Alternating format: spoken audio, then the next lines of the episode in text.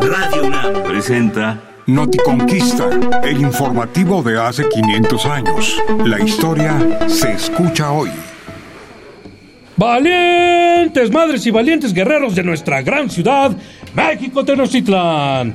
Acérquense a escuchar al abuelito del aguizote, la voz del mercado de Tlatelolco. Y disfruten también nuestros tamales de ajolote recién pescados con hojas de quintonil.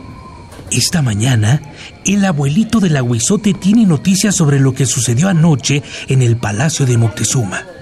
Un mayordomo nos ha contado lo que se supone nadie debe averiguar. El calpisque, cuyo nombre mantendremos en secreto, preparó y sirvió fragante chocolate con flores para una reunión secreta entre nuestro Tlatuani y los gobernantes de Texcoco y Tacuba, nuestros principales amigos y miembros de la Triple Alianza. Mientras bebían y bebían jícaras y jícaras de la bebida espumosa, los señores discutieron toda la noche sobre los dioses desconocidos que han desembarcado en la costa del cielo. Cacama, el Tlatoani de Texcoco, relató que varios señores toltecas, nobles de la prestigiosa Casa de los Dardos, se hicieron amigos de esos extraños. Les entregaron mapas de la tierra y les dieron informaciones muy valiosas sobre las debilidades de nuestras ciudades y las disputas de los gobernantes de la Triple Alianza.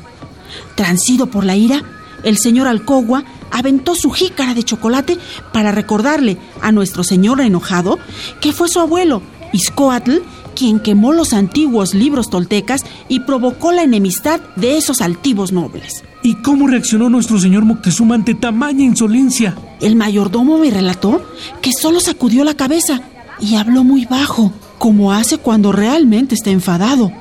Por eso él no alcanzó a entender sus palabras. Ay, amigos tenochcas y tlaltelolcas, todos nosotros añoramos escuchar la voz clara y fuerte de nuestro gobernante, pero desde que llegaron esos extraños, parece haber perdido las ganas de hablar.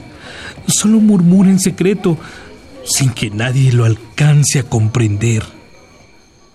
Visita la página noticonquista.unam.mx y sigue Noticonquista en las redes sociales. Radio UNAM, experiencia sonora.